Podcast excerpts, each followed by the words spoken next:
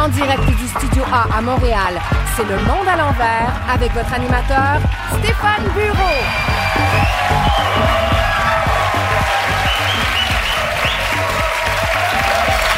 Bonsoir, bonsoir, bonsoir, bonsoir, bonsoir.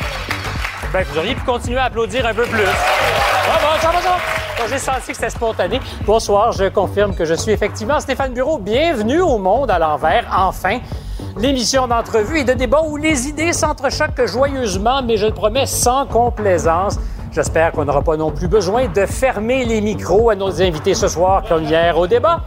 Trois mots qui pourraient résumer ce qui se passe présentement dans ma tête. Je vous dirais fébrile parce que je le suis. À 3 heures du matin, j'étais vraiment réveillé. Ce n'est pas une blague. Et je vous parlais virtuellement.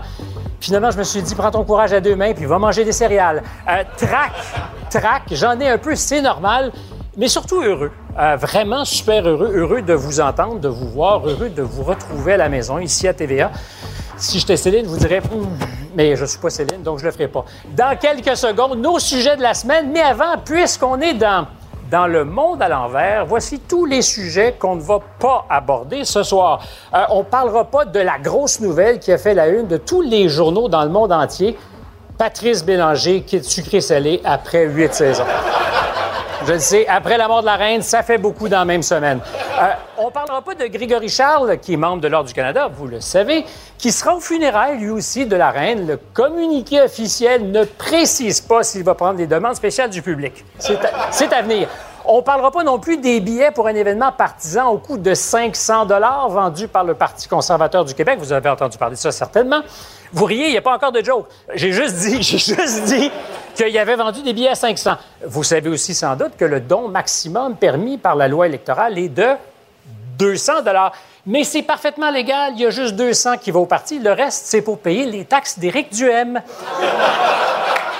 On ne reparlera pas non plus de l'erreur de 12 milliards dans le cadre financier, même 16 milliards, disent certains économistes, dans le cadre financier du Parti libéral du Québec. Quand le budget du PLQ balance moins que celui de Québec solidaire, ben c'est que c'est, ma foi, le monde à l'envers. Je me suis promis une fois que j'avais le droit de plugger mon titre dans chaque émission. Et finalement, on ne parlera pas non plus de cette statistique euh, étonnante. Seulement 1% des jeunes professionnels veulent retourner travailler au bureau à temps complet. Comme dit mon ex, un bureau, c'est bien, mais à temps plein! Maintenant que vous savez tout ce qu'on dira pas ce soir à l'émission, faut-il avoir peur des conservateurs? Est-ce qu'on en a dans la salle? Et ils sont discrets. Je poserai la question à Gérard Deltel, qui est resté plutôt silencieux depuis l'élection de son nouveau chef, Pierre Poilièvre. Et pour jouer avec nous, ils vont débattre, ils vont se mouiller, ils n'ont peur de rien. Voici, s'il vous plaît, on les accueille chaleureusement. Louise Deschâtelet, Yasmine Abdel-Fadel, Raed Avoud, Guy et pour un soir seulement, notre joueur invité, Fabien Cloutier. Bienvenue au Monde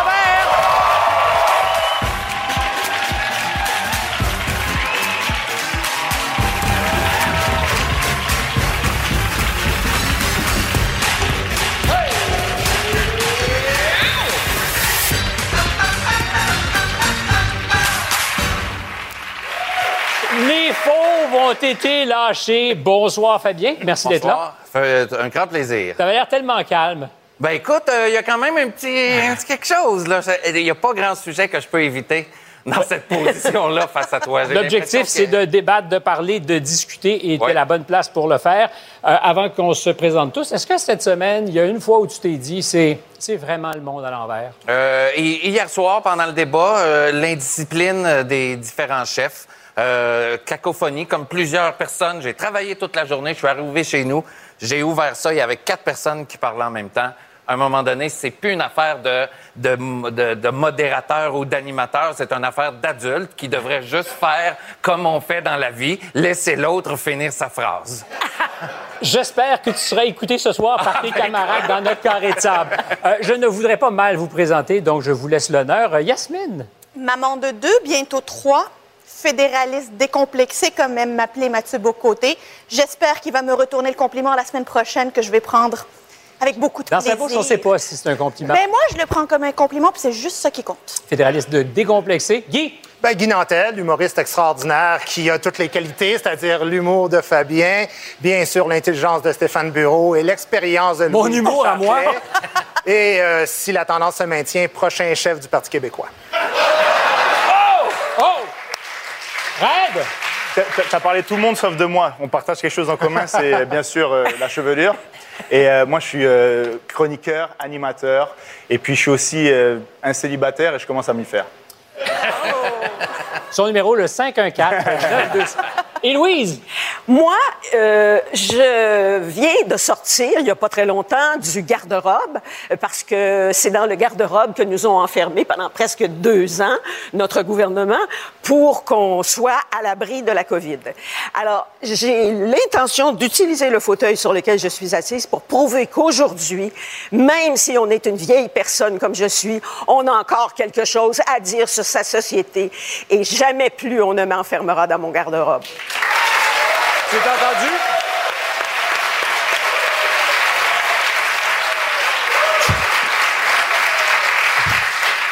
Toc, toc, toc, François, on ne l'enferme plus dans son garde-robe, c'est clair. Euh, Est-ce que vous êtes prêts pour débattre? Absolument. Bien sûr. Avez-vous l'impression que ben, l'immigration est pas mal au cœur de la campagne depuis deux semaines?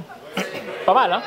Euh, ben, cette semaine, à la suite des déclarations maladroites ou pas de François Legault, on se demande si l'immigration menace ce qu'il a appelé, lui, la cohésion sociale, cohésion nationale. Dans le contexte électoral, les immigrants deviendraient-ils une forme de punching bag? Alors, c'est la première fois qu'on débat et ça sera donc notre premier débat au monde à l'envers. Je vous demande, les amis, est-ce qu'on instrumentalise les immigrants avant toute chose, par oui ou non? Est-ce que c'est ce qu'on fait? Maison. Maison, ça c'est oui? Ça ressemble à un oui. Guy? Oui, sauf que. Oh! Fabien? Oui, pas de sauf. Absolument pas. Non, non, oui, oui. Oui? Oui, oui, Louise? Totalement oui. Totalement oui. Euh, Oui. Pourquoi instrumentaliser, Louise? Ben d'abord le mot instrumentaliser, c'est rendre, euh, d'après le Robert, c'est rendre purement utilitaire. Alors moi j'ai été absolument estomaquée de voir pendant cette campagne euh, électorale à quel point chacun des chefs avait un chiffre qui a sorti de son chapeau pour dire il nous faudrait tant d'immigrants, tant d'immigrants, tant d'immigrants. C'est quoi ça, ce chiffre-là? Qui vont de 35 000 à à peu près 80 À 100 000. On déshumanise l'immigration et les immigrants, on les utilise comme un mal ess- nécessaire, mais c'est toujours une menace à laquelle il faut faire attention, se méfier. Ils représentent une menace pour notre identité, pour notre langue, pour ce que nous, ce que nous sommes, mais jamais des êtres humains. Quand est-ce qu'on arrête d'être immigrant quand on est au Québec? J'aurais dit qu'il y avait un sauf, Guy. Sauf que l'immigration, le débat ne tiendrait pas s'il ne reposait pas sur une réalité. Et la réalité, c'est la suivante. C'est qu'en ce moment, le problème, c'est évidemment pas les individus qui arrivent, c'est le système dans lequel ça s'inscrit qui s'appelle le multiculturalisme canadien qui nous impose Déjà- des seuils, des déjà, regarde, sais, elle va faire le bacon elle tout fait long, de face. Ça, ça, m'intimide pas pantoute. j'ai l'impression Non, de non, parler non, de... non, non, Red. Alors, alors, non, ben, je- Oui, alors, vas-y, vas-y. Qui nous, qui nous impose des taux d'immigration qui sont incompatibles avec notre capacité d'accueil, deux à trois fois les pays auxquels on se compare normalement. Red? Ce qui est fou, et Louise le mentionnait, les chiffres. C'est-à-dire, est-ce qu'on parle d'immigration ou est-ce qu'on joue au bingo? Parce qu'il n'y a aucun de ces chiffres qui sont lancés par tous les candidats qui sont basés sur des faits. Merci. Il n'y a rien qui justifie pourquoi c'est 50 000 pour l'un, 80 000 pour l'autre. Moi, je vais dire 120 000. Dans ce cas, on va tous lancer, c'est la C'est vente aux peut-être comme enchères. les études pour le troisième lien. Exactement, où est-ce qu'elles sont? Et donc, c'est c'est drôle parce qu'on est dans une époque où on n'arrête pas de dire que la science Non, non, est non, importante, que les faits sont importants, mais là-dessus, on parle tous à travers notre chapeau et sur des perceptions. Alors, on peut en parler, mais avoir- au moins sur des Elle faits. voulait avoir la parole avant que tu aies eu ton tour, Fabien? Ah, il n'y a pas de problème. Mais- dit un débat où on respecte l'autre et on laisse parler. Exactement. Ben, je trouve que on dé- les politiciens débattent maladroitement de combien il, on devrait, euh, il devrait y avoir d'immigrants, alors qu'on devrait discuter sainement de comment, de Voilà. quelle façon on le fait. Euh, dans quel but, comment on- ça va enrichir la société. Alors, ce chiffre-là me, me déplaît beaucoup, moi aussi. Alors, j'ai envie de vous relancer, puis je lâche les fauves. Après ça, arrangez-vous entre vous. Euh, mais euh, est-ce que poser la question des seuils, c'est s'exposer et être traité de raciste? Parce que c'est une vraie question? Combien de personnes sommes-nous capables d'intégrer? Ben, tous les pays du monde ont des seuils d'immigration. Je trouve ça drôle de vous entendre comme si s'ils ne se prononçaient pas là-dessus, évidemment que les journalistes diraient, ben oui, c'est sûr, accueillir des immigrants, oui ou non. Tout le monde va dire oui, mais il faut bien se prononcer sur combien d'immigrants. Et quand tu dis qu'on n'a aucun point de référence, c'est pas vrai. On a les points de référence des autres pays auxquels on se compare, les pays scandinaves, les pays de l'Union européenne, les États-Unis. Ah oui, parce on est facilement. qu'on est particulier, qu'on est une société Ben, distincte, il faut qu'elle reste demeure distincte. Là, c'est rendu qu'on va devoir se comparer à la Norvège. Problème, Guy, c'est que tu parles de la même manière que François Legault. tu épelles immigration. Je rappelle que tu voulais être chef du PQ quand même. Ben oui, mais tu sais, il y a beaucoup de péquistes qui se sont retrouvés à la CAQ de toute manière. tu épelles immigration en 15 lettres. Immigration mais. Oui. Comme François Legault, toi, c'est immigration sauf. Pourquoi il y a toujours ce mot-là? Pourquoi immigration et immigration parce que immigration, on l'aime? Tu veux savoir pourquoi? Ben, je, vais te, je vais te répondre. Je vais te répondre pourquoi. Parce qu'il faut accueillir les gens et pouvoir les intégrer, s'assurer qu'on puisse continuer à parler français, s'assurer que les gens aient des logements as- adéquats non, non, mais, ici mais comment on intègre les gens? Rêve. Co- Comment on intègre les gens? Est-ce que c'est pas avec un travail Qui vient ici pour ne pas s'intégrer? Le seul truc, c'est qu'il faut un travail. L'intégration, elle, passe par l'économie. On n'arrête pas de dire que les immigrants sont responsables de la perte du français. C'est pas de leur faute s'ils occupent des emplois où il n'y a pas un milieu de travail en français. On dit que les immigrants n'ont pas nos valeurs. En tout cas, on le dit implicitement. Il y a, quand tu arrives au Québec, il y a un processus et tu, tu signes des pour des valeurs, l'égalité, la laïcité, etc. Donc c'est de quoi qu'on parle quand on dit s'intégrer adéquatement Est-ce qu'il faut qu'à un moment donné, la couleur de peau change? Est-ce qu'il faut Oh, Il avoir... n'y a personne qui demande ça. hein. non, mais, Ça, mais- c'est ça, que je demande. foi, là. non, si, je pose la question, j'ai pas dit on le dit. C'est quoi qu'il faut alors?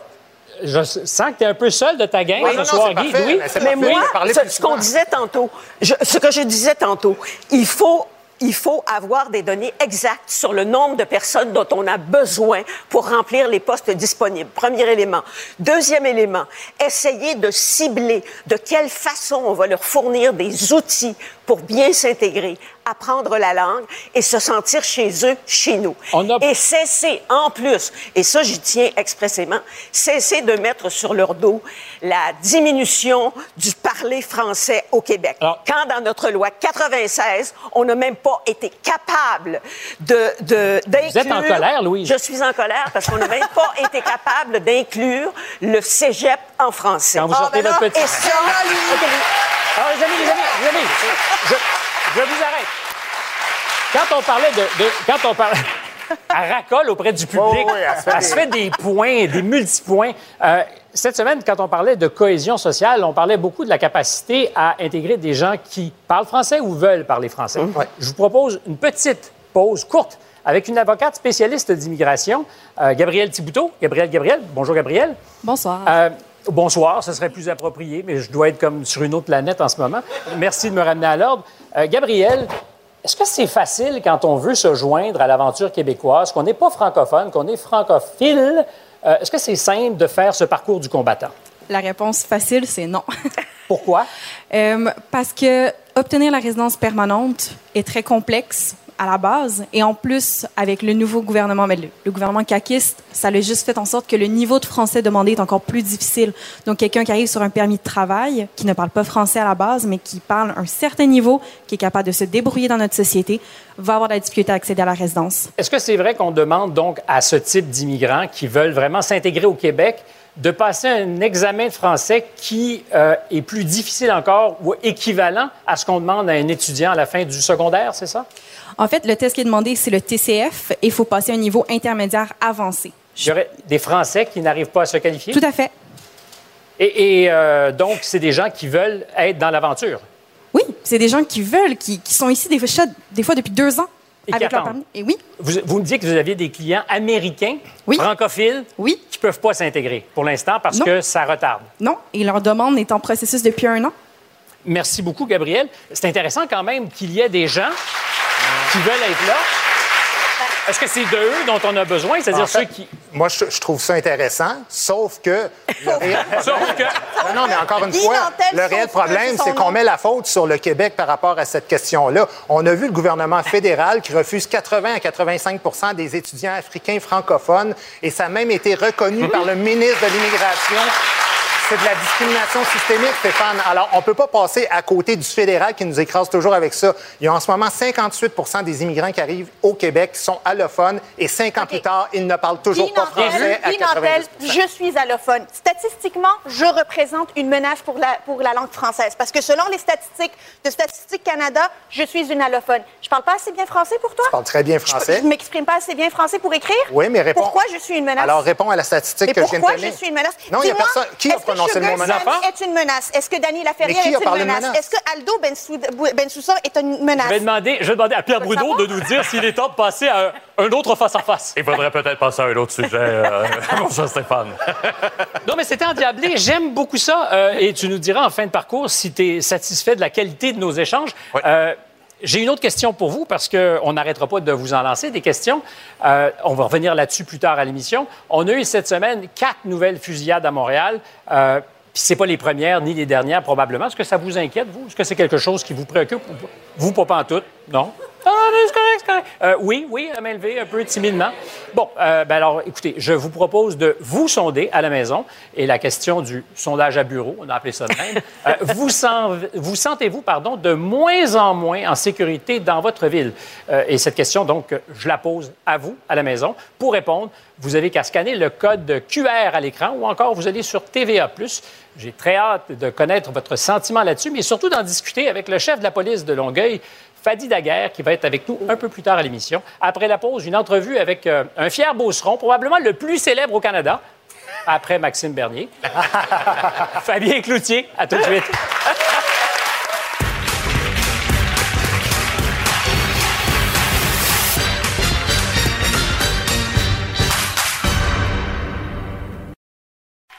Écoutez Stéphane Bureau à Cube Radio, chaque jour en direct dès 8h sur l'application ou le site cube.ca.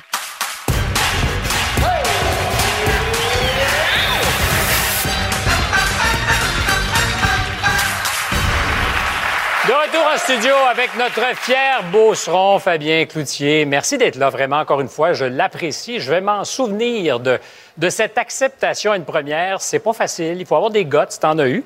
Euh, dans ton actualité, tu prépares un spectacle, puis ça va peut-être en prendre aussi des guts de ton Ouais. côté. Le titre est un genre de programme délicat.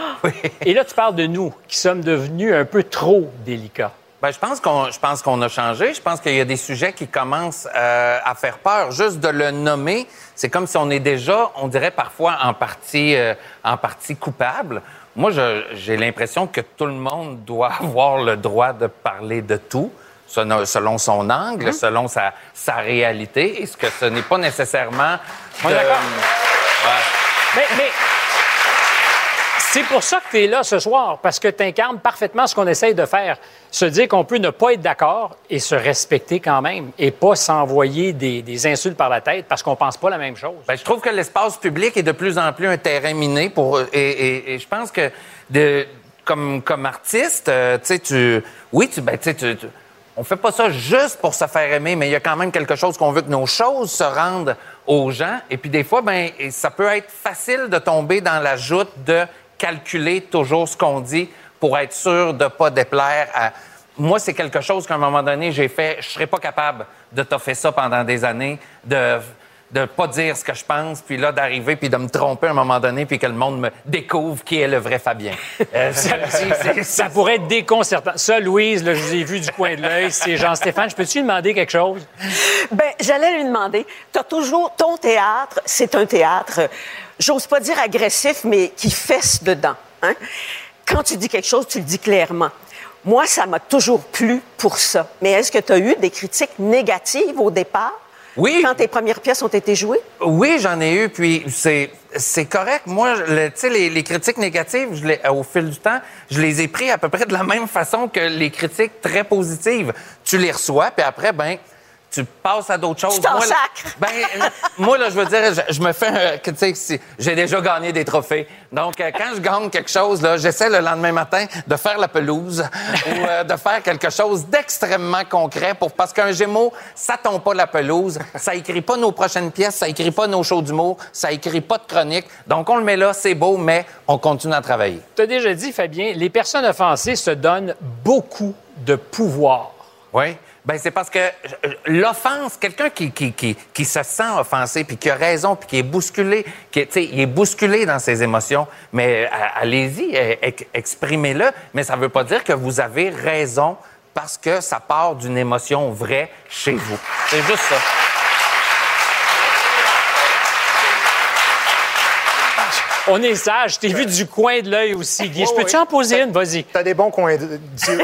Non, coins je de Dieu. Je voulais juste faire le lien par rapport à ce qu'il disait. Tu sais, Machiavel qui disait on, on s'attire la haine en faisant le bien ou en faisant le mal. À partir du moment où tu vis bien avec ça, le fait que c'est sûr qu'il y a des gens qui vont te détester, tu deviens toi-même. Tu fais plus attention au regard, au regard des autres euh, qui Mais pèsent ce tout le que temps. tu disais tout à l'heure, moi, ça m'obsède. C'est-à-dire qu'à force d'avoir peur de dire quelque chose qui pourrait nous piéger, on finit par ne plus penser pour ne pas lâcher comme par hasard une pensée qui serait contraire à l'opinion dominante. Mais ça, c'est pire que l'autocensure. On pense plus. Exactement.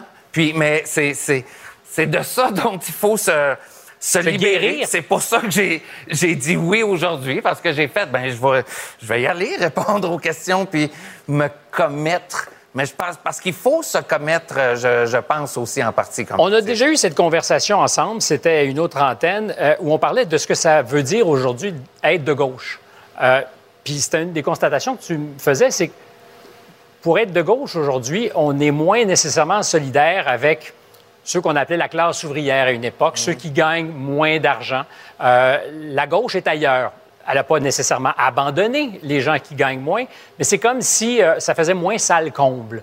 Ça t'embête, toi, qui viens d'un milieu populaire? Ben, ça, m'embête que la gauche ne soit pas si, ne, ne réussisse pas à trouver ses niches dans des milieux, dans des milieux ouvriers, euh, en région notamment. Oui, il y a quelques exceptions, mais ce sont des exceptions. La- les, les solidaires présentement, ils rentrent pas dans des coins où il y a des shops, où il y a des usines, où il y a du monde qui travaille dans des fermes. Si oui, très peu. Et je pense que je ne suis pas en train de dire que tout ce monde-là devrait être devrait être chez Québec solidaire, c'est pas ça. Mais je pense que la gauche les a en partie délaissés. Mais c'est le paradoxe. C'est le paradoxe. C'est aujourd'hui la droite qui canalise euh, ce vote populaire. Aux États-Unis, les républicains sont devenus le parti des ouvriers ou des classes populaires, ce qui est un non-sens. C'est vraiment le monde à l'envers. Puis au Québec, aujourd'hui, qu'est-ce qu'on voit? Ben, euh, Éric Duhem, euh, Pierre Poilièvre au Parti conservateur canalise cette énergie. Normal ou monde à l'envers? Monde à l'envers. Tu viens de la Beauce. Ouais.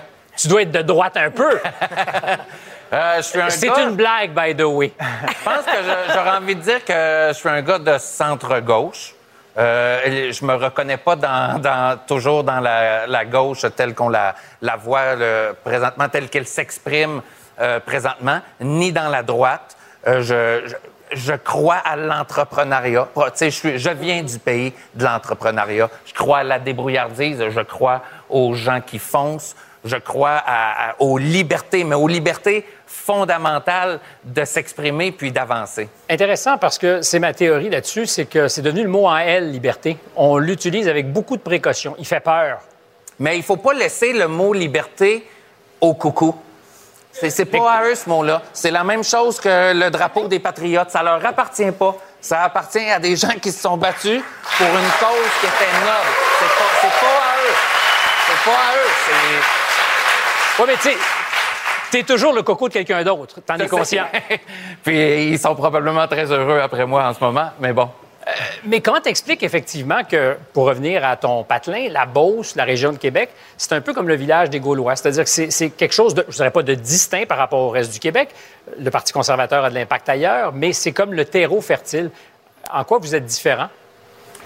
Euh, je, je crois que chez, tu sais, c'est parti aussi de, euh, tu sais, euh, Robert Clich, euh, Madeleine Ferron ont écrit Les Beaucerons, ces insoumis. C'est quelque chose qui fait partie des Beaucerons depuis longtemps, ce désir d'indépendance. Je parle pas d'indépendance du Québec, mais d'indépendance dans les idées, dans, oui, dans l'autonomie, mais aussi que les, les Beaucerons revotaient pour Maxime Bernier. La, la majorité du Québec se moquait d'eux et ils faisaient non, c'est pour lui qu'on vote. Il y a quelque chose dans ça que, que malgré tout, qui, m'impressionne, puis que je fais, ben écoute, ce que les autres pensent, on s'en fout un peu. Nous, c'est vers là qu'on va. Donc, c'est pour ça que je, demeure profondément attaché, oui, à ma région. C'est plein de gens extrêmement sympathiques, drôles, mais je suis pas d'accord. Je suis souvent pas d'accord euh, du côté dont ils votent. Ce qui n'empêche pas de pouvoir les fréquenter. Parce que c'est de ça qu'on parle ici. On peut ne pas être d'accord et continuer à se parler, continuer à se fréquenter. Merci beaucoup, Fabien. Euh, tu restes avec nous pour euh, la soirée, j'espère. Ben oui. Après la pause, est-ce qu'on doit avoir peur des, des vilains, des méchants, méchants conservateurs?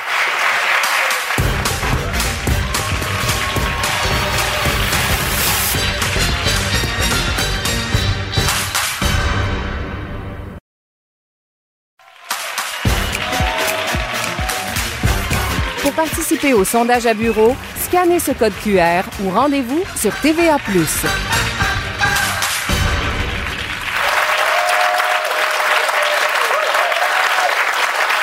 Je suis un homme de mon temps. J'ai la tablette et j'ai du bon vieux papier. Euh, des réactions sur euh, Twitter.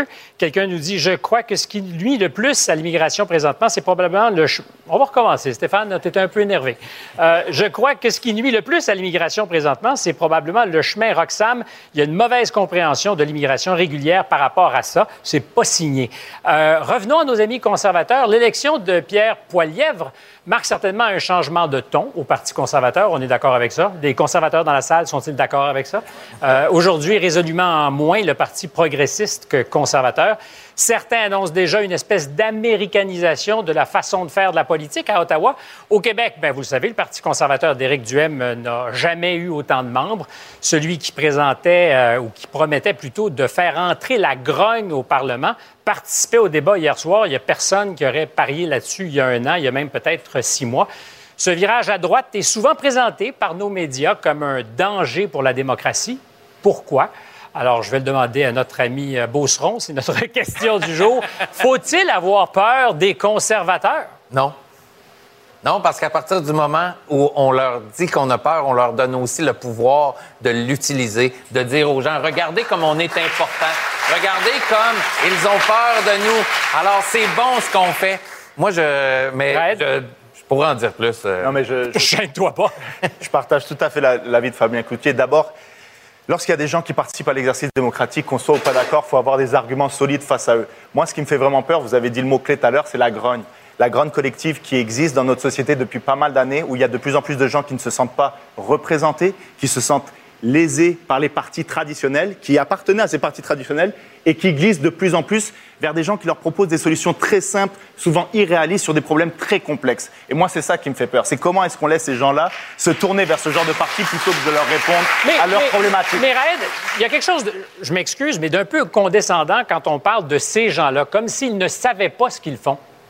Non, mais tout- Mais ces gens-là, c'est ces électeurs qui pourraient errer parce qu'ils vont du Non, côté des solutions faciles. Ce que je dis, c'est et ce qu'on remarque souvent, c'est c'est des gens qui appartenaient à des partis traditionnalistes. Si de plus en plus ils vont vers un champ, que ce soit à gauche ou à droite, je suis pas en train de dire d'un côté ou de l'autre, conservateur ou d'autres pourraient dire solidaire, c'est peut-être que les partis traditionnels ont raté quelque chose depuis pas mal d'années et qu'il faudrait qu'ils se regardent en face et qu'ils se posent des questions eux-mêmes. C'est clair qu'il y a deux plus vieux partis, le PQ et le Parti libéral, qui sont vraiment au centre avec euh, peu d'intention de vote pour l'instant. Louis? Ben, moi, je pense au contraire de mes deux camarades qu'il faut absolument avoir peur de ça pour réagir contre ça, pour réfléchir aux choses que ces gens-là disent aux citoyens et à leur façon d'aller les chercher en les énervant, en les rendant anxieux, en leur faisant croire que tout le reste du monde est mauvais et que tout le reste du monde, c'est l'élite et cette élite-là est en train de détruire leur vie. Ce qui est faux. Et si on veut se placer en position de corriger nos torts qui ont mené la population à réagir comme ça face à, à ces gens-là, ben, il faut reconnaître nos torts et il faut les corriger. Donc, il faut en avoir peur. Guy? Ben, Guy?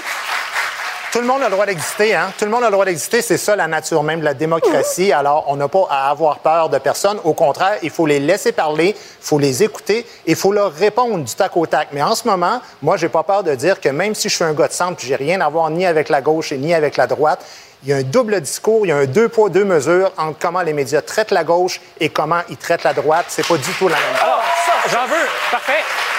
Je vous propose un exemple. Je vous propose un exemple. Deux caricatures qui ont été publiées au cours des derniers mois. Dans les deux cas, c'est dans la presse. C'est- Chapelot, un, un grand artiste. Alors, on sait évidemment qu'Éric Duhem a dit euh, qu'il aimait prendre sa douche en famille. Ça semble, ça semble durer. Alors, la première fois, c'était au printemps, euh, sur les bons résultats de sondage, avec euh, quelques allusions, n'est-ce pas? Passe-moi le savon, s'il vous plaît. Et finalement, en fin de semaine, on lit un autre chapitre et après, on va prendre une douche. OK. Est-ce que ça, ça aurait été toléré, Guy, selon toi, si avait été visé un leader de gauche, par exemple? Est-ce que ça a des Ben, odeurs qui sont... Tu sais, Stéphane, il, il y a quelque chose qui. Moi, j'ai vu euh, ça, puis une autre caricature qui se rapproche de, de l'homophobie, si on veut. Moi, je suis un humoriste, ça me dérange pas qu'il y ait des jokes sur l'homosexualité d'Éric Duhem. Mais seulement, est-ce qu'il y en a déjà eu sur l'homosexualité de Manon Massé? On n'a jamais vu un truc pareil. Ah oui, il y en a il y en a. Écoute, ben jamais, jamais avec le même ton. Je vais te donner un exemple, Raed, OK? Écoute, on n'arrête pas de parler Manon en ce moment... n'a pas été Non, non, caricaturé je vais- juste terminer plein de fois sur Non, mais dans ce cas-ci, il y a quand même un, doux ton. Est-ce que c'est de l'homophobie? Je sais pas. je-. C'est soit on accepte toutes les caricatures, soit on dit non à avec, tout. euh, avec Poliev. Non, mais c'est les réactions qu'engendrent les caricatures. Oui, mais on est dans une société de liberté d'expression. Il y a mille caricatures dans ma vie qui m'ont dérangé, mais, je- mais ils ont le droit de les dessiner. conservateur on parle ici? Là? Il faut qu'on s'entende de quel conservateur on parle. Parce que moi, les conservateurs que je vois aujourd'hui, c'est pas du Brian Mulroney, c'est pas du à C'est pas ceux qui sont pour la loi et l'ordre, c'est pas ceux qui respectent les institutions démocratiques et gouvernementales, c'est pas ceux qui ont des valeurs familiales de juste on, on garde les choses telles qu'elles sont, on se préserve, on fait attention à notre monde. Pour moi, ça, c'est des conservateurs. Ce qu'il y a aujourd'hui, c'est qu'ils ont hijacké, je me permets l'anglicisme, kidnapper le brand conservateur pour se donner un semblant de mouvement populaire. Et les révolutionnaires, c'était traditionnellement à gauche qu'ils étaient, ceux qui voulaient faire tomber le gouvernement. Tu sais, ceux qu'on a vus dans le convoi en janvier dernier, là, Ouais. c'était ceux qui étaient à gauche. Ils se retrouvent aujourd'hui à droite. Alors moi, ce qu'on voit aujourd'hui, que ce soit les poilièvres ou que ce soit les mais la c'est question pas que je pose, des c'est comment ils se retrouvent représentants là du conservatisme. Ne mélangeons pas le conservatisme. C'est pas ce qu'on a aujourd'hui. Mais est-ce qu'on peut.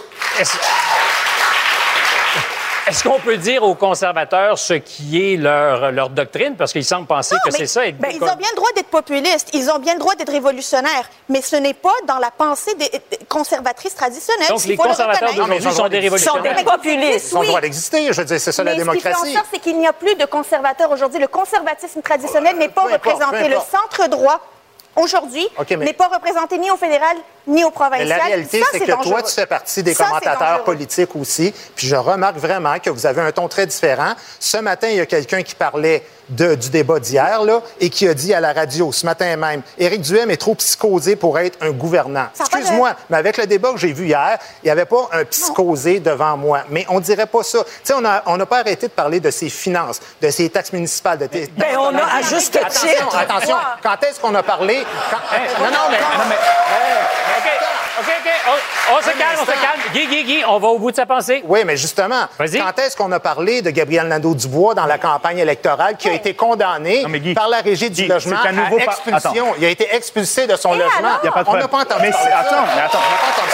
C'est un nouveau parti, c'est un nouveau candidat. Bien sûr qu'on va éplucher tout ce qu'il a fait. Tu as fait le même exercice. C'est évident qu'on va aller éplucher Parce ton passé. Duhem C'est est pas un parce que nouveau parti, on va le passer davantage au Non, tordeur mais quelqu'un qui se lance en politique ou dans un, un- un- un métier public. parce qu'il n'a pas encore été examiné. Mais bien sûr, on va sortir tous les squelettes que tu as dans le placard. La politique, c'est ça, tu le sais mieux Mais, que moi. mais la politique, c'est ce que c'est aussi. La politique, c'est de s'attarder au programme. On n'arrête pas de parler de tous les coucous dont tu parlais qui sont. Et tu vas me dire, il n'y a pas eu de presse négative sur Québec solidaire, sur Gabriel Nadeau-Dubois, sur Manon Massé, sur tous les gens. Tu veux que je te dise des choses dans le programme de Québec solidaire en ce moment même, dans leur programme? Hein? Semaine de travail réduite à 32 heures par semaine, prolongement des vacances sans que ça ait de perte de revenus. Revenu garanti pour tout le monde de 18 ans et plus sans que ça affecte les finances.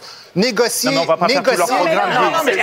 négocier les frontières. Mais ils sont jamais challengés sur ces affaires-là. Pourquoi on challenge toujours, toujours Guy- rigoureusement la droite et jamais la gauche? C'est ça le problème. Oh, non, non, non, Les amis, les amis, euh, Non, mais il y a des gens visiblement qui sont d'accord avec ça. Je veux dire, je rêve pas, là. Moi, je- Non, mais Guy, Euh, ce qui est fantastique, Je défends pas la droite, hein. Je suis pas un gars de droite. Mais moi, je défends pas la gauche non plus. Il faut pas Guy, mettre mais ce moi, ce que je suis en train de te dire. C'est que tu me la- dis que c'est pas normal qu'on critique Eric Duhem. Si tu Non, payes non, pas non, tes taxes, si tu dis des conneries, si tu animes pendant des années à Attention, Québec les amis. en disant n'importe quoi, à un moment donné, on va, on va te revenir sur toi. Oui, on va dire, ben, beaucoup d'énergie, beaucoup d'énergie. Je vais retourner à Fabien un droit de réponse. Euh, non, mais en fait, ce que tu dis, c'est qu'il y a effectivement peut-être un deux poids, deux mesures. Absolument. C'est juste Ah, ben que moi, je suis pas d'accord, par exemple. Ben, ce, que je, ce que je trouve au moins, c'est que Duhem a décidé de passer par le système démocratique. Il joue peut-être avec, il dit des choses, mais au moins, il, a- il- il va subir le test de l'électorat. Je suis jamais d'accord avec lui, mais c'est tout à son honneur d'avoir passé par là au lieu de continuer à Louise, serpenter Louise, par en dessous. 15 secondes. 15 secondes. Je ne suis pas d'accord pour dire qu'on attaque plus les gens de droite. On attaque tout le monde. Et regardez le nombre d'attaques qui a été faites à notre premier ministre pour toutes les gaffes qu'il a faites au cours des deux dernières semaines. Puis vous allez voir qu'il a été pas mal Ben oui, amoché. c'est- c'est lui le boss, ça arrive dans ce Ben temps-là. oui. Euh, dans la course au leadership, merci les amis, c'était, ma foi, euh, plein d'énergie. Euh, dans la course au leadership du Parti conservateur du Canada, il avait appuyé Jean Charest. Oups. Après la pause, pour la première fois en entrevue depuis la victoire de Pierre Poilièvre, Gérard Deltel.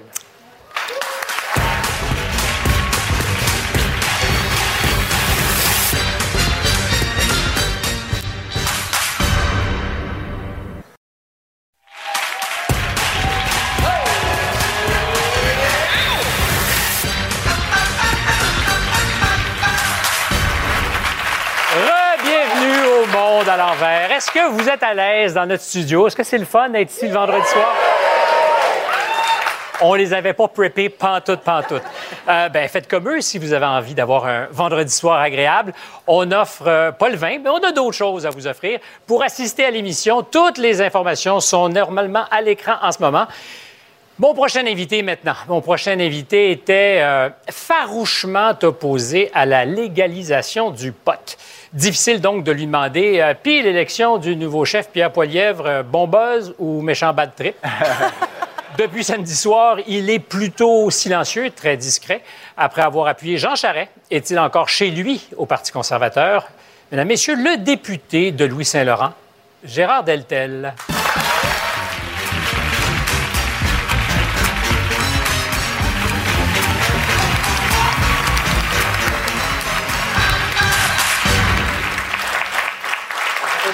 Conservateur ici, mais c'est Il y, a, il y a quelques conservateurs et d'autres gens qui applaudissent. C'est le principe de d'accord. l'émission. Je t'applaudis. La politesse est toujours de mise. Euh, Gérard, est-ce qu'on peut se tutoyer? Parce qu'on s'est parlé cette semaine, j'ai senti ton angoisse. On se connaît depuis très longtemps. Euh, c'est un difficile moment. C'est un moment qui, évidemment, en politique, fait partie des montagnes russes. Et c'en est Non, un non, là, tu me fais une réponse mais de je veux politique. dire, ouais, mais je veux juste quand Non, même. non, euh, eh, Gérard, OK, on va arrêter ça avant tout de d'aller suite. loin, avant d'aller plus loin, juste une mise à jour. Oui. Tel tel, silencieux depuis, un- un- depuis une semaine. Il y a cinq ans, quand Andrew Scheer est devenu chef, c'est exactement la même chose. Le soir de l'élection, je réagis, puis après ça, c'est blackout pour laisser aux gagnants tout l'espace disponible. Je t'ai parlé cette semaine et je n'irai pas dans notre conversation privée, mais j'ai senti ton angoisse. J'ai senti que c'était difficile. J'ai senti que c'était un moment difficile. Tu as appuyé Jean Charest, dont tu avais déjà dit à une époque lointaine dans ta vie de politicien québécois que c'était le parrain du Parti Et je me suis libéral. excusé de ça. Tu t'es excusé de ça, mais c'était ton homme. Vous avez perdu de façon cuisante. Et là, ton nouveau patron, c'est Pierre Poilievre. Oui. Ça n'a pas été une semaine facile. Ça a été une semaine qui, évidemment, au lendemain d'une défaite, n'est jamais agréable. Je le reconnais. Non, je mais eu reconnais d'autres aussi, choses, il y a eu d'autres choses. Oui, il y a eu d'autres choses. Et c'est ça qui a été vraiment difficile pour nous tous. Parce que oui, on s'engage avec des gens, on s'engage avec des collègues, on travaille ensemble. Et là, est arrivé cet, cet incident tout à fait regrettable et inacceptable. Et il a fallu faire face à ça. Ça, pour Étais-tu moi, en personnellement, quand tu as vu partir ce texto message automatisé qui recommandait, dans le fond, aux gens d'appeler au bureau de ton Ouais. ami, ex-collègue, Alain Reyes, quand, de tout faire pour l'expulser, pour qu'il démissionne? Quand c'est arrivé, je l'ai, je l'ai appris un peu sur le tard. C'était mercredi midi, j'avais des enjeux familiaux à régler, tout ça. Et quand je l'ai appris sur le show, je me suis dit, ah non, se peut pas, là. Non, non, j'étais fâché. On était tous fâchés, les députés du As-tu Québec. pensé à un moment donné cette que- semaine dire moi aussi, je vais aller me faire voir ailleurs? Non. Jamais? Parce que quand j'ai vu ça, là, ça m'a vraiment fâché, comme tous les collègues d'ailleurs. J'en ai pris des actions nécessaires par rapport à ça. Ça conduit à la première fois que le Parti conservateur s'est excusé. On le reconnaît. On sait que s'il y a un débat par rapport à ça, parfait. Qu'il y en a qui trouvent que c'est assez, pas assez parfait, ça fait partie du débat. Mais il y a une réalité aussi que c'est la première fois dans l'histoire du Parti conservateur qu'il s'excuse. C'était la chose à faire. Et maintenant, la page Mais est tournée, on regarde en avant. Du bout des lèvres, c'est Ça genre, on a envoyé ce message, mais il n'y a personne qui est imputable. C'est comme si les hautes instances lavaient un peu les mains de ça. Peut-être une erreur technique. On a envoyé un message, le- ça nous a dépassés. Comme Et le- les conséquences, ça donne l'impression que les chiens étaient lâchés, lâchés sur un ex-ami, un ex-allié. Avez-vous déjà vu dans l'histoire du Parti conservateur, et je dirais même dans l'histoire de quelques partis que ce soit, un parti qui officiellement s'excuse? C'est le parti qui a fait cette erreur-là et c'est le parti qui s'est excusé.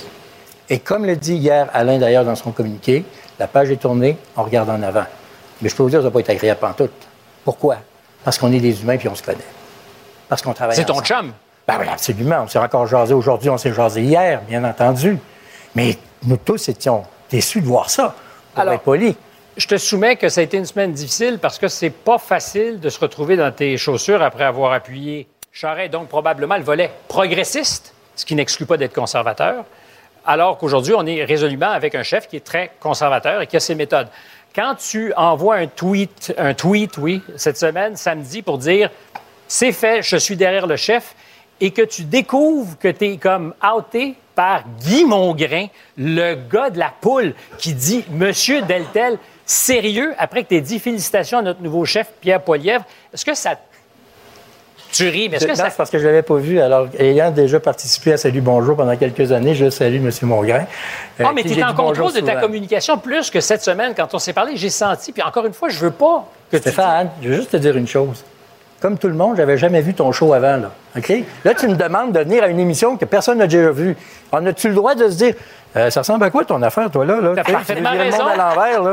Là, je dis ça de même. Au- Au-delà là, de tout ce qui s'est passé, là, au-delà de tout ce qui s'est passé, tu dis, hey, viens-t'en, Gérard, on fait une émission, puis tu vas voir, ça va brasser, puis il y a le monde à l'envers. Non, c'est pas ce que je t'ai dit. Peux-tu juste savoir comment ça va marcher, ton pattern? C'est une première pour toi, une première pour moi. Puis ça, c'est moi là, qui ai le, le robot test là-dedans. Là.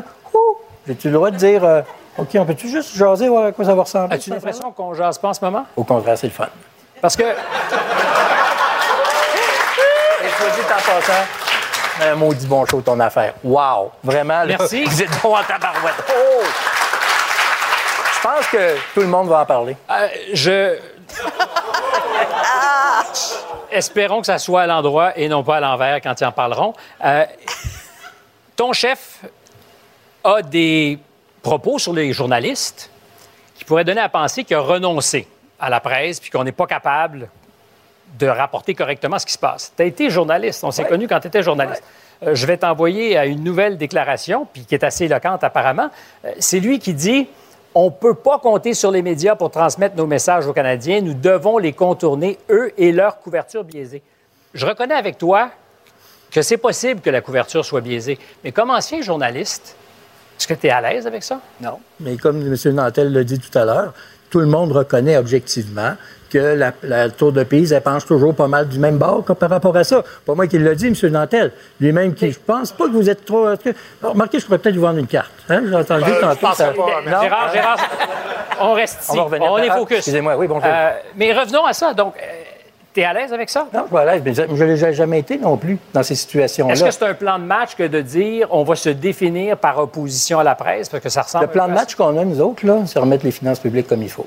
C'est penser aux, aux citoyens là, qui se disent, là, là, un instant, là, là, l'inflation, il est là, là, puis là, on n'est pas capable de baisser nos taxes. Sais-tu qu'on est le seul pays du G7 à ne pas avoir baissé les taxes? That's the top priority. C'est ça notre priorité. Alors, je sens encore une fois le, le combattant. Il n'y a aucune chance que. You bet? C'est fou. Je me disais, écoute, à 3 heures du matin, quand j'étais dans mon lit en train de penser à tout ça, je pensais à toi. Ouais, Euh, euh, s'il vous plaît, s'il vous plaît, s'il vous plaît. Non, parce que. Pouvez-vous vous en aller, s'il vous plaît? Là? non, mais il y y, a des- il y a des moments où tu dis, nécessairement, ce gars-là, il est, il est travaillé. Il ne doit, il doit pas être parfaitement à l'aise. Euh, Est-ce qu'on peut parler de ce que c'est que d'être dans la tourmente comme tu l'as été, sans se, sans se corseter dans la discipline de parti, sans justement ce que tu viens de me faire, me dire les a- taxes? Il y a tourmente et tourmente. OK? J'ai déjà joué dans le film, fait 15 ans que je fais de la, la tourmente? politique. Oui, bien entendu. Parce qu'en politique, comme je te l'ai dit tantôt, la première, le premier bout de réponse que j'ai faite, c'est des montagnes russes, ce métier-là. Ça fait 14 C'est ans que je le petite fais. montagne ou grosse montagne, ça? Ouais, c'est toujours gros. On va te dire une affaire, quand tu le vis de l'intérieur, quel que- quel- quoi que ce soit, c'est toujours une grosse montagne qu'on a à faire. Cela dit, c'est vrai dans n'importe quelle famille politique. Sais, c'est sûr que, tout le monde voit ça. Euh, le, le gars qui est le, parti- le chef du PQ, là, il n'a pas eu une journée de le fun, là, lui, là, depuis qu'il est devenu chef. Là. Tu sais, pensez qu'il est heureux? Non, mais il continue parce qu'il croit à l'indépendance. Moi, j'y crois pas. Mais lui, il croit. Parfait, c'est ça la démocratie. Respectons les points de vue différents et, et sollicitons justement le débat par rapport à ça. Et nous, des gens de, centre, de droite, de centre-droite, on est là pour justement parler du porte-monnaie du contribuable. Moi, quand je me suis engagé... dans ce parti? Oui. Oui. Moi, quand on me parle de justement baisser les taxes, c'est correct. Quand tu penses que tous les pays du G7 ont baissé les taxes, sauf le Canada de Justin Trudeau, je pense qu'on n'est pas du bon bord par rapport à lui. On disait tout à l'heure, tu parlais de l'exemple de la Tour de Pise avec Guy, que les médias, peut-être, sont pas toujours, euh, vous traitent pas toujours de façon équitable, peut-être, c'est une hypothèse. Euh, Bon, moi, quand tu es militant, mais c'est pas parce que Guy l'a dit que c'est la vérité non plus. Clairement Euh, Clairement pas. mais, désolé Guy, Euh, Quand on est militant conservateur, est-ce que c'est plus tough? Au début, j'ai posé la question, puis il y a deux, trois personnes qui timidement un peu applaudissent. Puis à un moment donné, si ça va bien, ben, ils disent Oui, oui. Est-ce que tu as déjà senti que c'est plus difficile de s'affirmer comme conservateur dans un pays où c'est moins à la mode? Bien, je veux dire, j'ai été conservateur en 1981. J'étais à la DQ en, 1900, en 2008, qui est un peu plus à centre-droite. À l'époque, ça n'existait pas, le Parti provincial, le Parti conservateur. D'ailleurs, on n'a pas de lien officiel. Tous nos militants font ce qu'ils veulent. Par contre, que oui, c'est vrai, mais il n'y a pas de honte à ça. Il n'y a pas de honte à penser aux valeurs familiales. Il n'y a pas de honte à penser au porte-monnaie du contribuable, à l'aspect- fiscal. Il n'y a pas de honte à penser qu'il faut vivre selon nos moyens. Il n'y a pas de honte à penser qu'on peut développer notre plein potentiel de ressources naturelles qu'on a ici au Québec et le faire de façon intelligente et correcte plutôt que d'envoyer des milliards de dollars au Texas, au Venezuela, ou je ne sais pas trop. Soyons fiers de ce que nous sommes. Et c'est ça aussi les valeurs conservatrices. Alors oui, je suis à l'aise ici dans ce parti-là. Merci beaucoup. Ça a été courageux. Gérard Deltel? Merci. Au retour.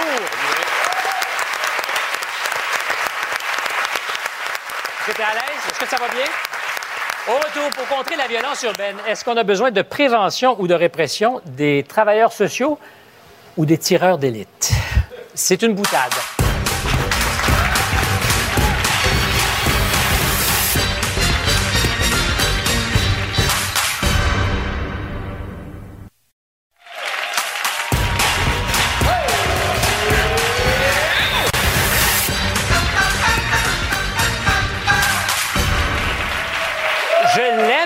Notre j'aime notre musique. Je trouve que ça met tout de suite dans l'ambiance. Euh, rebonsoir pour ceux qui se joindraient à nous. Vous avez manqué un maudit bon show, mais on vous le pardonne.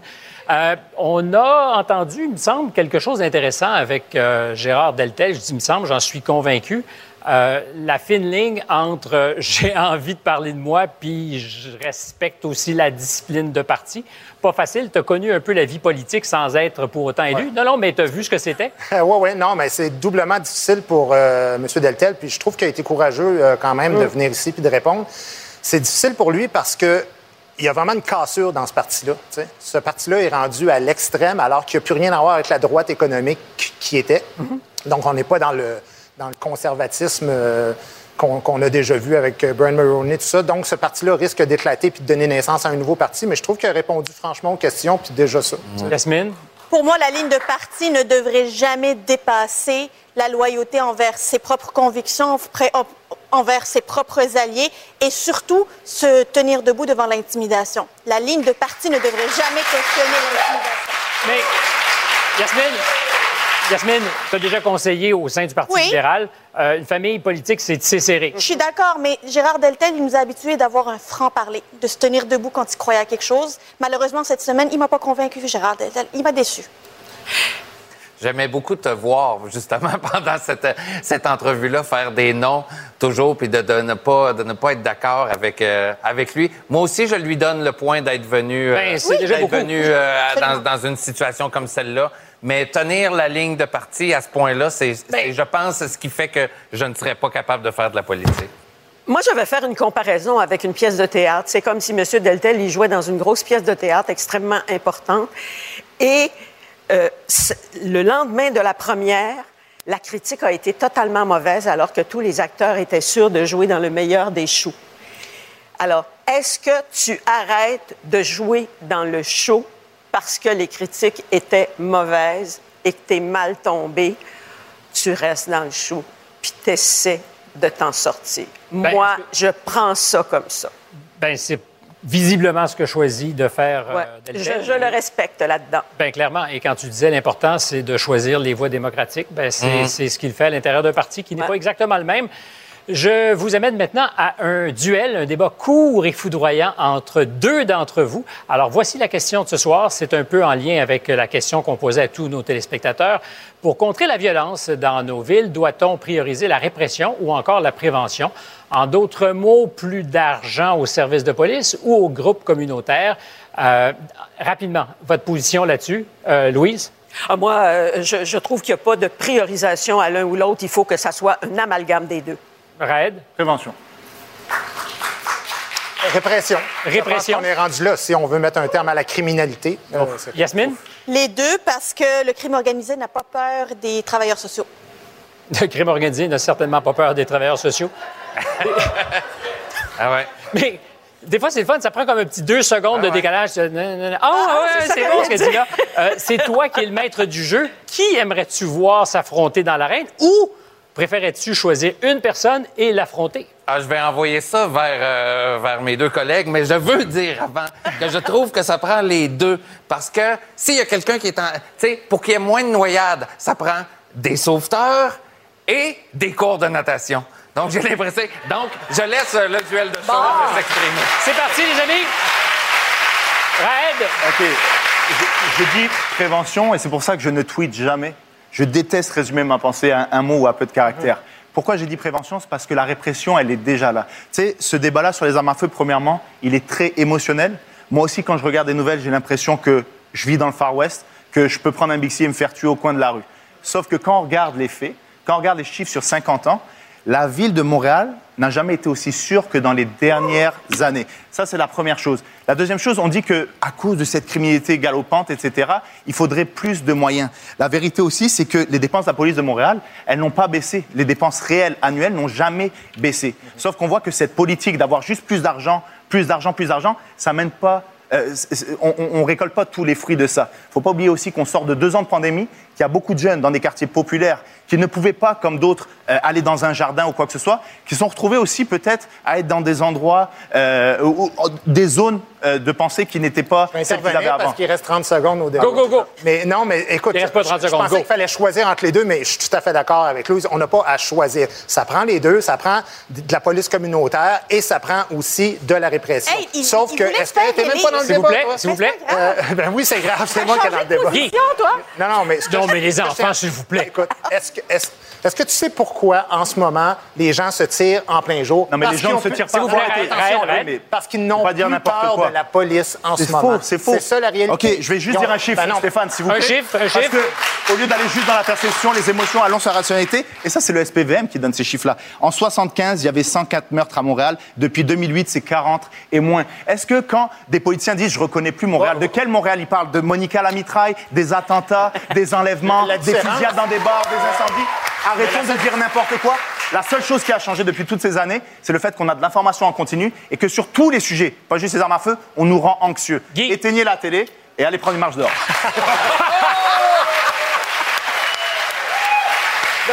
J'imagine à la maison.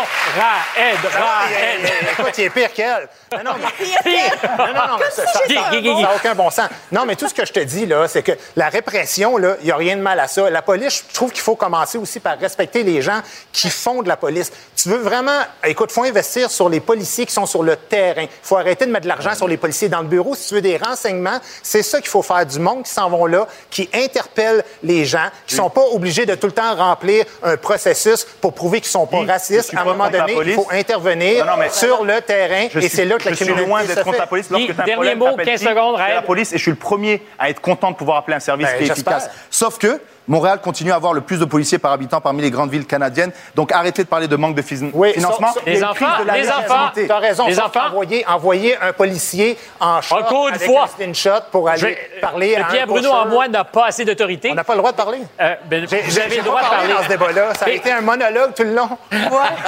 On croirait entendre un participant au débat hier soir. C'est terminé, mais bravo.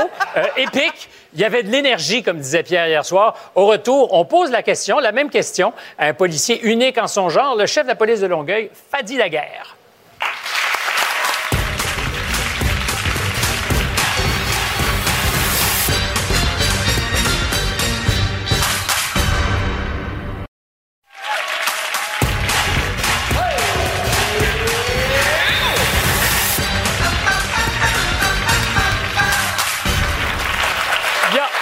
Seul chef de police au Québec issu de l'immigration. Il n'y a pas juste son parcours qui est différent, sa stratégie policière l'est aussi. Depuis plusieurs années déjà, il mise sur la, la prévention, la concertation, plutôt que sur la répression. Est-ce que la solution à la montée de la violence à Montréal se trouverait juste de l'autre bord du pont? Il est policier depuis 30 ans. Voici donc le directeur du service de police de l'agglomération de Longueuil, Monsieur Fadi Daguerre.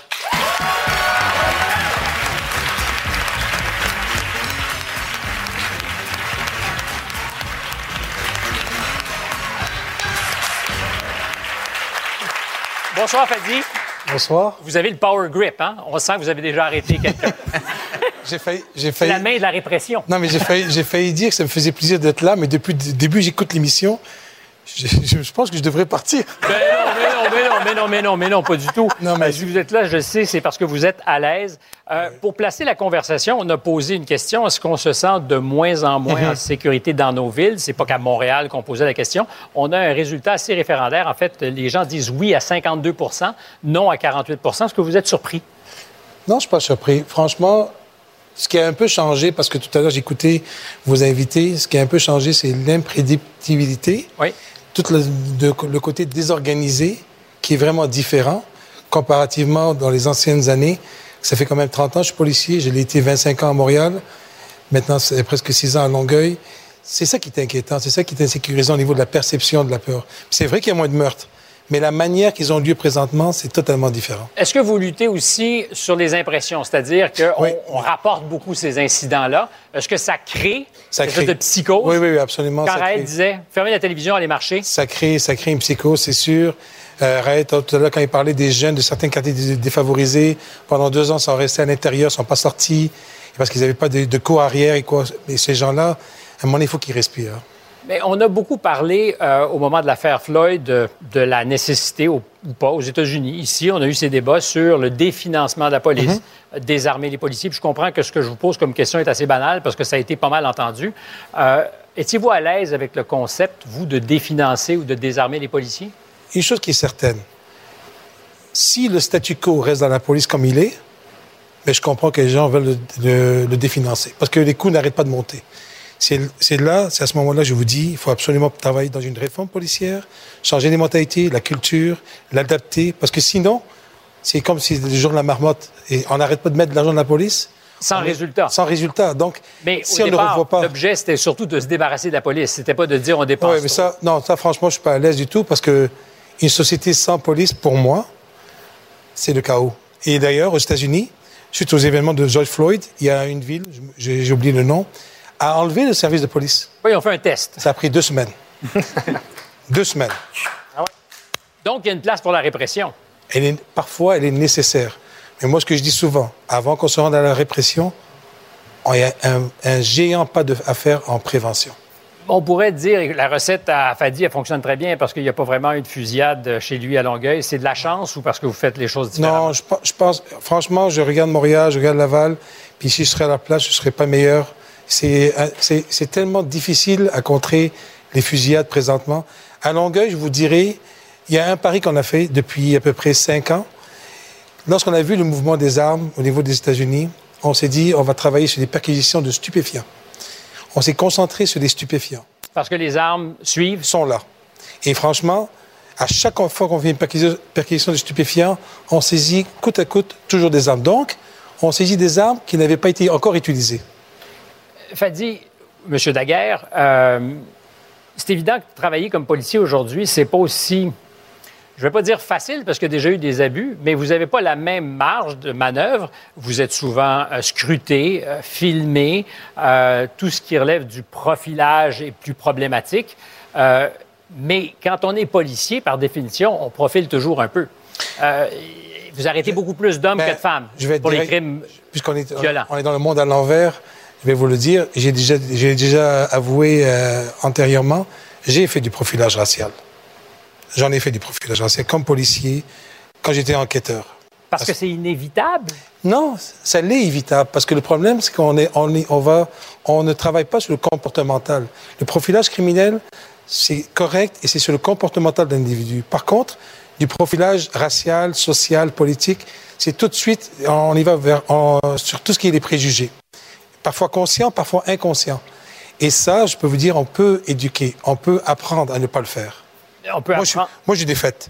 Puis quand j'ai appris comment, savez-vous, savez-vous comment je l'ai Est-ce que vous pensez qu'un jour dans votre vie, vous étiez, euh, vous aviez un regard raciste sur les choses? Raciste, non. Discriminatoire, oui. Et je vais vous dire quelque chose. Dès le 11 septembre 2001, lorsque moi j'ai été victime, lorsque moi je suis devenu victime de profilage racial, c'est à ce moment-là que Dans je me quelles suis dit, circonstances? Vous étiez policier? depuis le 11 septembre 2001, je suis d'origine libanaise, né en Côte d'Ivoire, un peu comme euh, votre collègue ici. Représente. Il vient, il vient, il vient du Niger et du. euh, D'ailleurs, je vais juste faire une petite parenthèse rapide, très rapide. Fabien, Léo, c'est fantastique. j'adore. Non, j'adore, j'adore, j'adore Léo. On remarque que dans ce fauteuil, tout le monde racole un peu avec le plat. Non, mais lorsque j'ai fini ma journée de directeur, j'ouvre ma bouteille de vin et j'écoute toujours une émission sur Léo. Ça me fait tellement du vous bien. ne conduisez jamais après avoir ouvert votre bouteille de vin. Non, non, je reste chez- dans le salon, c'est réglé. Euh, où est-ce que j'en étais? Ah oui, après le 11 septembre 2001, lorsque moi j'étais victime de profilage racial systémique aux, aux douanes, c'est à ce moment-là je me suis dit, mais Fadi, tu le faisais aux autres. Et là, je m'attardais sur quoi? La couleur des cheveux, la couleur de la peau, le- les chaînes en or, les dents en or, le, le véhicule Hammer avec les roues qui roulent à l'envers. Mais savez-vous qu'est-ce que j'ai appris? Les mêmes gangs de rue, qu'est-ce qu'ils font? Ils ont compris qu'on va à la pêche au lieu d'aller à la chasse. Qu'est-ce qu'ils font? Ils font passer un véhicule Honda Accord avec deux coupes blancs d'une cinquantaine d'années avec 10 kilos de coke en arrière. Et on voit rien. Qu'on n'embête pas. On l'embête pas. Ça a été mon, mon plus grand apprentissage. C'est à ce moment-là que je dis à mes policiers, on tombe dans le piège tout le temps.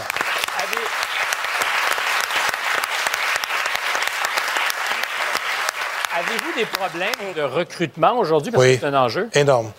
Énorme problème de recrutement. Euh, Avez-vous un, un- quelqu'un en technique policière, je pense? Oui, oui, tout à fait. J'ai Nathan avec moi, puis j'étais curieux parce que Nathan, il était à sa troisième année, Nathan? Oui, exact, troisième année. Est-ce que c'est décourageant par moment, compte tenu de ce que tu vois et que tu lis, de dire, ben moi, je choisis d'aller littéralement au front, parce que c'est comme ça que c'est présenté? Ben, décourageant, oui, à certains moments. Cependant, la, la police, pour moi, c'est comme un peu, euh, je dirais, le bouclier de la société plutôt que l'épée. Puis c'est vraiment une position puis Oh. euh, une vision qui m'intéresse. Ah, j'aime ça. Exactement. L'image va, va Ah rester ouais. chez vous. Hein? ouais, bouclier, c'est bon ça. Hé! Tu t'en viens à Longueuil? mais Est-ce est-ce que j'ai une promesse? Est-ce que j'ai une promesse? il veut une pro- Est-ce que vous payez bien à Longueuil? On Parce paye que pas vous, pire. vous n'êtes pas pire. Vous avez un pas pire salaire. On, on paye pas pire. Ah, moi, le mien? Ben, il n'est pas pire. Je savais que tu allais en Non, parler. j'en parle pas. J'ai juste dit qu'il n'était pas pire. J'ai pas dit le chiffre. Mais apparemment, le premier ministre regarde le vôtre avec admiration, le salaire. Euh, Nathan, policier, pour toi, ça a toujours été une évidence? Euh, pas du tout, en fait. j'ai- Je savais pas où je m'en allais euh, au Et- secondaire. Et qu'est-ce qui fait que tu as choisi ça? Euh, en vrai, j'ai vraiment choisi pour euh, le changement de, de quotidien. Euh, Mhm. Puis La- plus ça avance, plus c'est sûr que c'est ça que je veux faire. Merci, Nathan. Euh, mais il n'y en a pas des tonnes. Il n'y en a pas des tonnes. Mais puisque, pu- puisque Nathan est là, ce qui va être important pour lui, c'est de savoir pourquoi il embarque dans le service de police. Parce que parfois, et ça franchement, ça me fait... Des services de police euh, envoient des publicités, des vidéos sur le recrutement. Venez chez nous et ils montrent plein de vidéos d'action. Les, euh, les, les G.I. West. Joe de Far West. Mais finalement, dans la réalité, c'est 70 à 80% de- d'appels en santé mentale, détresse humaine. Êtes-vous prêt à travailler là-dedans? Nathan, t'es prêt? Il fait dire oui. Bravo! Faites de guerre, merci. Merci beaucoup. Ça passe vite. Après la pause, on remet le monde à l'endroit.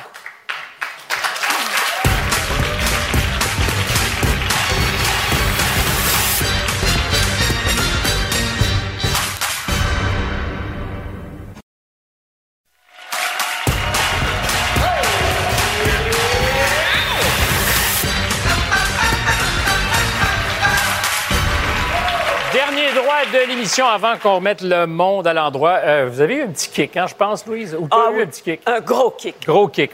Et c'était pour Fadi. Tout à fait. C'est dit. Elle, elle me l'a dit au moins trois fois durant Oui, oui, mais je l'ai entendu quand il est passé. Oh, je suis charmé. J'étais charmé avant. Oui. Je le suis encore plus.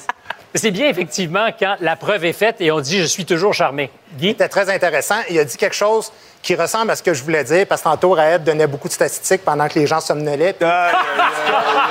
C'est toujours bon de rebondir sur un bon Non, invité mais- pour dire c'est ce que je voulais dire. Mais vas-y, parler, Guy, laisse-moi vas-y. parler. Donc, ce que je voulais dire, c'était que oui, c'est vrai que les statistiques démontrent que la criminalité baisse, mais ce que M. Euh, Daguerre. Euh, Daguerre, oui, disait tantôt, c'était que la criminalité a aussi changé et c'est de plus en plus des jeunes de 15, 16, 17 ans et aussi des innocents. Alors, il ne faut pas juste tenir compte de si ça monte ou si ça descend, mais qui est-ce que ça touche? Parce que quand la mafia, quand Mesrine, tout ça, c'était entre eux autres et aujourd'hui, ça déborde dans la société. C'est ça que Il y a des. Appelons ça des dommages collatéraux. Euh, je dis, on va remettre le monde à l'endroit parce que ça va pas juste mal. Ton monde à l'endroit, Fabien? Ben, cette semaine, Yvon Chouinard de Patagonia, compagnie américaine, euh, qui a, qui a cédé, qui a cédé son entreprise à un conseil d'administration qui va continuer, une fiducie qui va continuer avec ses valeurs, qui va, qui- dont les profits vont aller à, à des groupes environnementaux. Et Yvon Chouinard, il faut le c'est un fils d'immigrants québécois Franco-canadiens. francophones qui sont partis à Lewiston, dans le Maine. Dans le temps, là, des Québécois francophones pauvres qui arrivaient dans le Maine, ça pognait pas. Ils parlaient pas la même langue, ils avaient pas la même religion, ils étaient très pauvres. Mais y avait-tu des aujourd'hui- seuils d'immigration, là? je sais pas s'il y avait un seuil, mais aujourd'hui, je pense que c'est une fierté pour là-bas et c'est une fierté pour l'Amérique en entier, cet homme-là. Louise, monde à l'endroit? Moi, j'ai vécu quelque chose d'épouvantable aujourd'hui. J'étais hier soir à cette île, on jouait euh, Huit femmes de Robert Thomas, et imaginez-vous que ce matin, la compagnie Air Canada, sur les sept filles qui se sont présentées à l'aéroport, ils en ont mis trois à bord de l'avion à, à 6 heures ce matin, et les quatre autres ont été mises de côté. On avait des billets dûment euh, produits, et on a été mis à la porte. Et il y a une fille qui s'appelle Carole, qui est la responsable de la sécurité de l'aéroport de cette île, qui nous a prêté son téléphone cellulaire parce qu'il n'y avait plus de ligne nulle part. Alors, Et grâce merci, à Carole, Carole, je suis là. Grâce à Carole, elle est là ce soir. Carole, restez là parce que dans quelques secondes, c'est la 30e saison de JE qui débute. J'espère qu'on va se rendre là, mais je pense que les chances sont minces. Et ça commence avec un reportage percutant sur la route des migrants. Merci d'avoir été là. C'était le fun, hein? Oui. Oui! Euh, à la semaine prochaine!